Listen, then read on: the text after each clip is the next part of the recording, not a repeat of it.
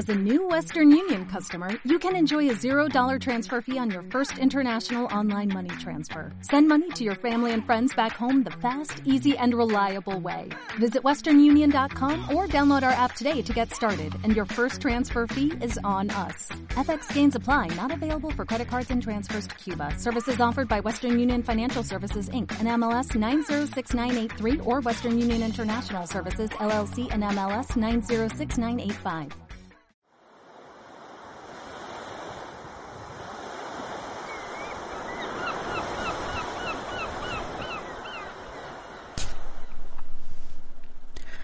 Dragon Podcast, episodio 61.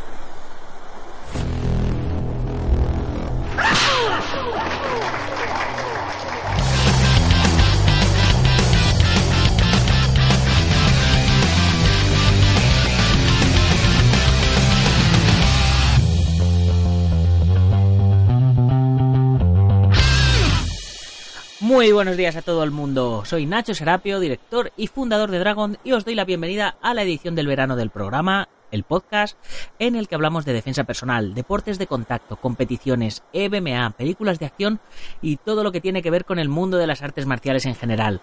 Bienvenidos a Dragon Podcast. Cómo me mola la música de la intro. Yo todavía estoy pensándome si dejarla para el resto de la temporada o dejarla solo para la edición de verano. Bueno, ya, ya me contaréis a ver, a ver vuestra opinión. Pero a mí me da un subidón cada vez que la oigo, empiezo el día con alegría. Bueno, hoy es lunes 14 de agosto de 2017 y vamos por el programa 61. Madre mía, cómo se me está pasando este mes de agosto, de verdad, no os lo podéis imaginar. Se me está yendo, bueno, me estoy pegando un tute con los chicos del Team Dragons a preparar los vídeos de la comunidad, que madre mía. Por cierto, también he puesto online esta semana pasada la web del Team Dragon, que es www.teamdragon.com, donde podréis conocer a todos los artistas marciales y atletas que estamos patrocinando desde Dragon. Si conocéis a alguien que tenga el talento y el nivel suficiente, podéis comentárselo o pasarnos su contacto directamente a través del formulario de contacto de la web y lo mismo lo podemos incluir en el equipo, ya veremos. Eh, bueno, y hoy, como todos los lunes, en la edición de verano, toca hablar de Bruce Lee.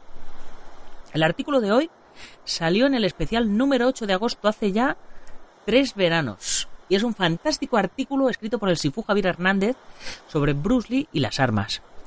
Las armas orientales, no me estoy refiriendo a pistolas ni armas de fuego ni nada de eso, sino a las típicas armas marciales que manejaba Bruce Lee. Cuáles eran sus favoritas, qué opinión tenía acerca de ellas, quiénes fueron sus maestros en cada una de ellas, etc. Y hablando de armas, en la comunidad Dragon vamos a subir un montón de cursos para que aprendáis a manejar armas orientales, como nunchaku, kamas, bo, katana, cuchillos, palos cortos, etc. Y si eres nuevo en el podcast, te estarás preguntando ¿Qué es la comunidad Dragon? Pues una comunidad de amantes de las artes marciales, donde por una pequeña cuota de 10 euros al mes, lo que equivale a 0,33 euros al día, tendréis acceso a partir de septiembre a más de 100 videotutoriales a tiempo real, entre, entre los que habrá algunos de estos ya de armas, otros que estamos preparando, para que podáis aprender y practicar desde casa, desde el trabajo, la playa, el parque, desde donde queráis, y donde diariamente vamos a subir nuevas lecciones de lunes a viernes. Y además, hay una oferta por vuestro apoyo y confianza para los 100 primeros que os inscribáis, y ya hay más de 20. Y es que obtendréis todo esto por la mitad de precio de por vida. Esto es 5 euros al mes o 0,16 euros al día. O sea, 0,16 euros al día, es que es ridículo. En fin, además, todos los suscriptores tendréis gratis todas las revistas Dragon Magazine en formato digital, las pasadas y las que vendrán. Y 15% de descuento en la tienda online, gastos de envío gratis, 50% de descuento en nuestros seminarios y torneos y todas las fotos que hacemos en los mismos sin marca de agua que ya sabéis que la subimos a las redes sociales y demás, pero con un dragón bien grande ahí para que la gente nos vaya conociendo. Y os recuerdo que cuando lleguemos a los 200 suscriptores, a todo esto se le va a sumar el envío mensual de la revista en papel a vuestro domicilio, ya estéis en España o fuera de España. Bueno, en España será mensualmente y a la gente que esté fuera de España os lo mandaremos cada trimestre. Cada trimestre os mandaremos las tres revistas. Y como os digo siempre, todo esto sin trampa ni cartón sin compromiso de permanencia. No, esto no va a ser como las telefónicas, y, con las compañías telefónicas y eso. Aquí no hay compromiso de permanencia. Os podéis borrar cuando queráis, apuntaros un solo mes o hacer lo que os dé la real gana. Y dicho todo esto, vamos a pasar al tema de hoy. Mucho se sabe de la vida y obra de Bruce Lee, pero existe un tema en particular muy poco conocido. Todo el mundo le recuerda en la gran pantalla con un nunchaku empuñado por sus manos, pero ¿qué pensaba realmente sobre su manejo? ¿Cuál era su opinión y conocimiento sobre las diferentes armas marciales? Para exponer claramente este tema, tendré que hacer un breve repaso de su biografía. El primer acercamiento que tuvo Bruce con las armas lo mencionó él mismo, en una entrevista publicada en 1967 en la revista de artes marciales Black Belt, en la cual habló de su adolescencia en los siguientes términos. Yo era uno de aquellos muchachos levantiscos que se agrupaban formando bandas, Éramos muy peligrosos porque siempre estábamos buscando pelea con cualquiera, y porque íbamos armados con cadenas que atábamos a nuestra cintura, o con bastones que tenían insertadas hojas afiladas. Hasta nuestros bolígrafos servían para herir. Pues en ellos disimulábamos hojas de navaja. Un buen día me pregunté qué pasaría si tuviera que luchar solo, sin la ayuda de mi pandilla. Fue entonces cuando decidí aprender a defenderme solo y es cuando empecé a estudiar kung fu. Aunque lo que realmente me interesaba era la defensa personal.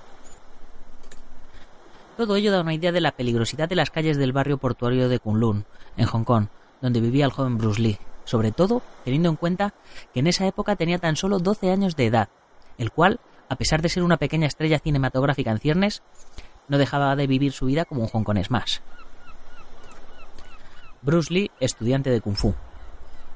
Bruce ya había tenido algo de experiencia marcial con la práctica del sistema Chen de Tai Chi Chuan con Li Huichuan, su padre, pero ello no le servía para defenderse, por lo que en 1953, con 13 años, comenzó a entrenar Wing Chun con el maestro Jim Man, el cual, en los escasos cuatro años que enseñó al joven Bruce, no le daría tiempo a enseñarle las armas tradicionales que se usan en su estilo. La pértiga, el bastón largo de 3 metros de longitud y los cuchillos mariposa, los Bart Sham Dao. La persona que más le enseñó en estos años, antes de su traslado a Estados Unidos en 1958, fue un amigo de su padre al que Bruce llegó a considerar como su tío, Xiu Hong-san, el cual había aprendido el estilo de la mantis religiosa en la famosa escuela Chingu de Shanghái. Bruce no solo aprendería de él técnicas de pierna que combinaría con el boxeo corto que entrenaba con Jim Man, sino que también aprendería técnicas de Chin Na, apresamiento y control, y dos formas con armas, uno de sable, Shou Tao, y otro de lanza, Chiang. Además de estas dos armas que le enseñara su tío, también aprendió el manejo básico de otras muchas incluidas en el aprendizaje de otros estilos, entre ellas el bastón de tres secciones, Sanchie Pang, y las dagas gemelas, Seun Pei San. Bruce Lee, estudiante de armas. Desde su llegada a Estados Unidos hasta la exhibición que hizo seis años después en el campeonato de Long Beach Sport Arena, celebrado en California el 2 de agosto de 1964, Bruce no tuvo contacto con nadie que le enseñara mucho más sobre armas marciales. Incluso llegó un momento en que éstas dejaron de interesarle tan vivamente como al principio de su carrera. Pero en dicho torneo conoció a alguien que le hizo plantearse el seguir aprendiendo técnicas con armas. Ese alguien fue el que tiempo después sería su amigo y alumno Dani Santo. Daniel Arca Santo, de ascendencia filipina, pero nacido en California, era en aquella época un avezado artista marcial conocedor de varios sistemas como karate, jiu-jitsu, boxeo, lucha libre, kempo de Parker, etc. Entre los que se incluían distintos sistemas de esgrima filipina que aprendió con diferentes instructores filipinos residentes en Estados Unidos. Con ellos aprendió el manejo del nunchaku y del kali. Cuando Bruce conoció esta circunstancia, le pidió que le mostrara alguna técnica con aquellas armas desconocidas para él, quedando vivamente impresionado, tanto que le pidió que le enseñara su manejo. Los filipinos llaman cali a los bastones fabricados con madera muy dura, de unos 70 centímetros de longitud y un grosor diametral de entre 2,5 y 3 centímetros. Han sido usados tradicionalmente por pescadores y campesinos desde hace más de 500 años para ayudarse en sus tareas cotidianas y para defenderse. Con el tiempo se fueron creando técnicas para uso de uno o dos cali, llegando a alcanzar sus practicantes una gran maestría que transmitieron a sus alumnos. Además de los cali, los campesinos filipinos también usaban en su defensa los mayales cortos que empleaban para separar el grano de los cereales de su cáscara. Aunque popularmente se les conoce por su nombre okinawense nunchaku, los filipinos los llamaban tabak toyok, que significa cola de perro. En esta época, Bruce acabó de formar las bases de su Jeet Kune y Danny No Santo ayudó muchísimo a esta tarea, como vemos en el centenar de fotografías realizadas por Chester Maidol en el verano de 1966. Dicho fotógrafo, famoso entre los actores de Hollywood, plasmó en sus fotos numerosas técnicas de Bruce y Dan usando lanza, nunchaku y sanchiepang en la playa de Palos Verdes en Los Ángeles, revelándonos un intercambio técnico por parte de ambos amigos. Con el tiempo, Dan continuaría la labor de Bruce Lee expandiendo el arte del Jeet Kune Do por todo el mundo, enseñando lo que su maestro y amigo le había enseñado en estos años en el Jung Fan Kung Fu Institute de Los Ángeles. A partir de la unión con Dan Santo, Bruce valora con mayor intensidad las armas marciales e intenta aprender lo más posible sobre el mayor número de ellas aplicando los principios del Jeet Kune Do al manejo de dichas armas, creando nuevas técnicas y sorprendiendo a su amigo. El maestro Inosanto reconoció en una entrevista No se puede decir que fui yo quien le enseñó a manejar el nunchaku a Bruce Lee. Cuando Bruce se interesó por el manejo, después de una pequeña demostración por mi parte, creó su manera particular de manejar el nunchaku basado en su Jeet Kune Do Después de esto, la técnica de nunchaku de Bruce Lee es considerada por el público como sin precedentes, superando incluso a su maestro, como vemos fácilmente en el combate con Dan rodado en la película Game of Death.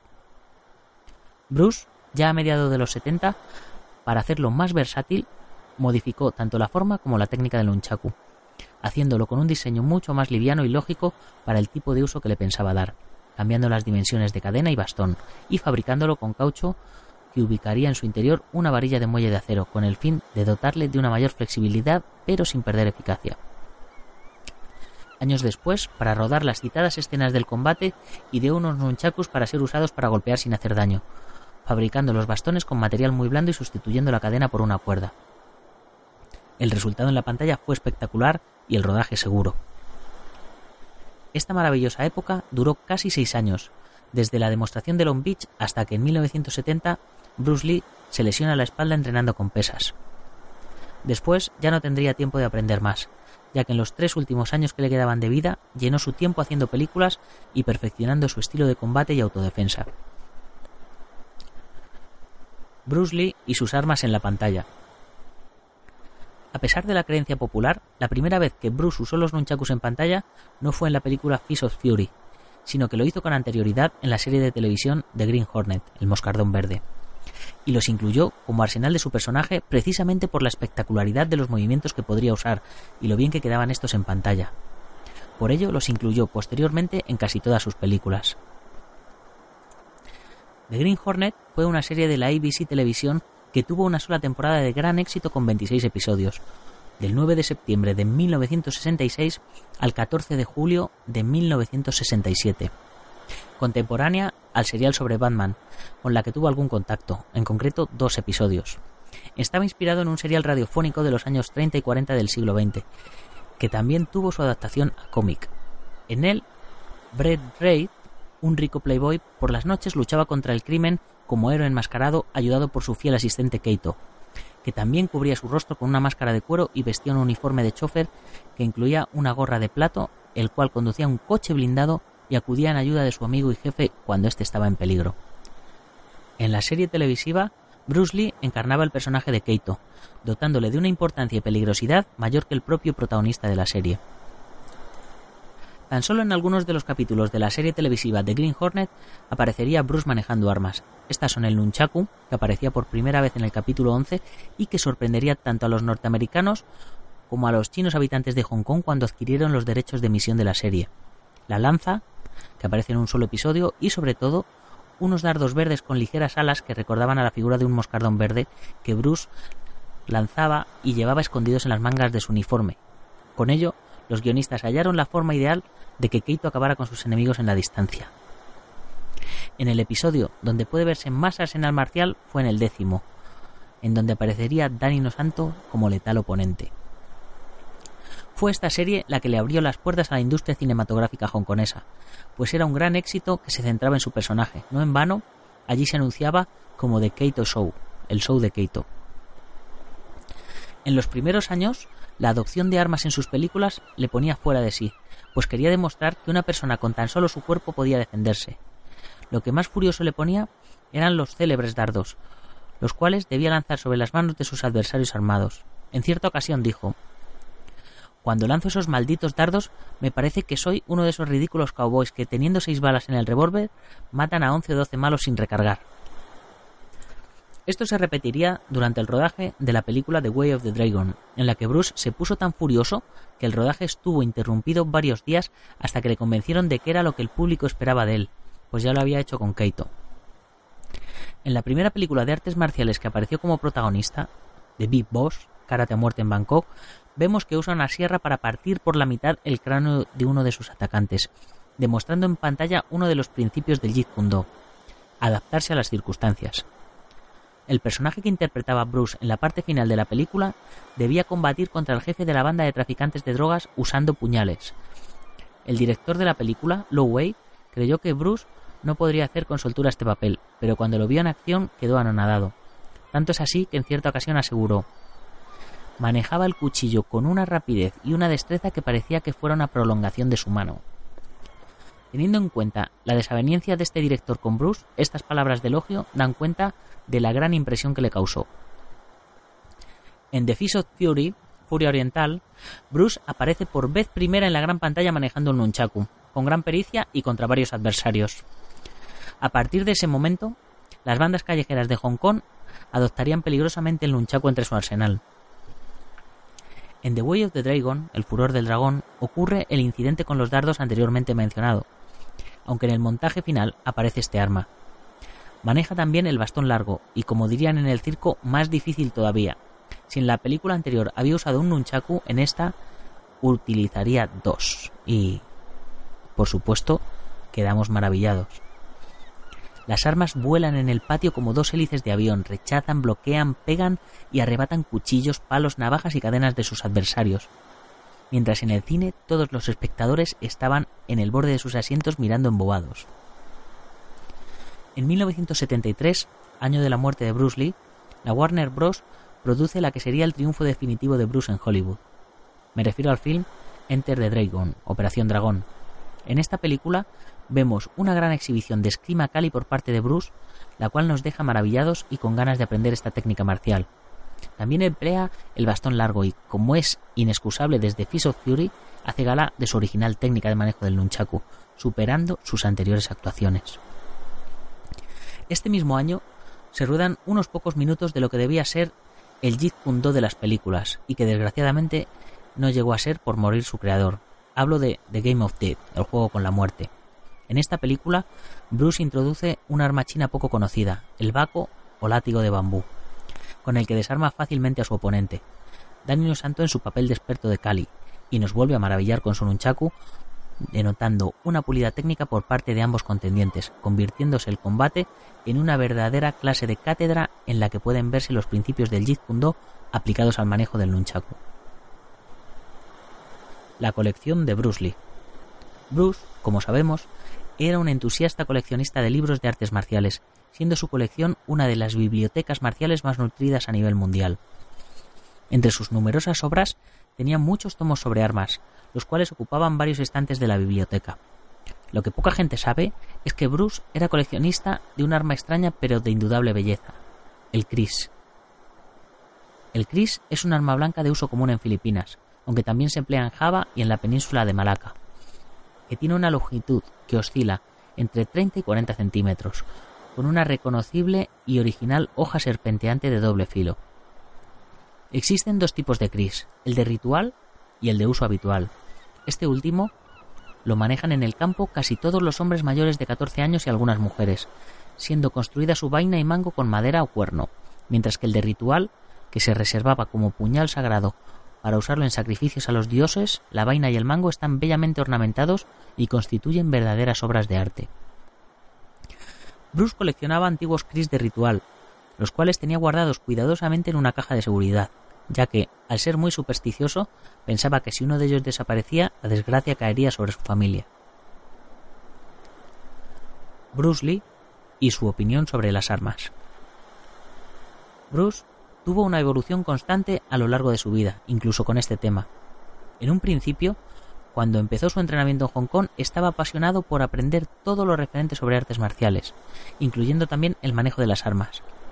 Pero cuando llegó a Estados Unidos, su pensamiento cambió referente a ellas. Bruce era un atleta superdotado y con unos conocimientos sobre su cuerpo y sobre las artes marciales increíbles. Por todo ello, al principio de su carrera en América no quería oír hablar de armas, solo confiaba en su fuerza. Sus puños y piernas eran sus mejores armas. Pero con el tiempo, este pensamiento cambiaría. Cierto día leyó lo ocurrido con los boxers de principios del siglo XX en China, los cuales llegaron a creer en la ineficacia de las armas de los diablos blancos y se enfrentaron a ellos a cuerpo descubierto con pasión y fanatismo, muriendo a miles. Bruce meditó largamente sobre esta historia real, por un lado, sus impulsos le llevaban a hacer frente a las armas sin usar más que su cuerpo, pero al final la razón le hizo ver la conveniencia de equiparar las posibilidades al máximo. Llegó incluso a comentar Las armas pueden ser vencidas por otras similares, sobre todo si quien las utiliza es un hombre que además de ser hábil conoce artes marciales. Por ello, aunque al principio no enseñó el manejo de armas a sus alumnos, después no pudo menos que decir Nuestros luchadores aprenderán el uso de todas las armas recomendadas y usadas por los maestros de las viejas artes marciales, pero irán más allá, sin rechazar ninguna por extraña que pueda parecerles, habida cuenta de lo importante que es la victoria. El legado de Bruce Lee. Además de su estilo, el Jeet Kune Do, Bruce, sin saberlo, fue la semilla en la creación de un nuevo deporte, pues a partir del manejo del nunchaku, que se podría ver en sus películas, y del combate contra Daniel Santo en su película inacabada, se fundaron las bases del nunchaku freestyle o estilo libre. A partir de lo visto en las imágenes cinematográficas, miles de practicantes vieron en el manejo del nunchaku una nueva forma de expresión artística, por lo que se ideó un deporte en el que primaba no la efectividad, sino la belleza y dificultad del manejo del que otrora fuera un arma marcial, mostrándose para ello una coreografía ajustada a la intervención en el torneo.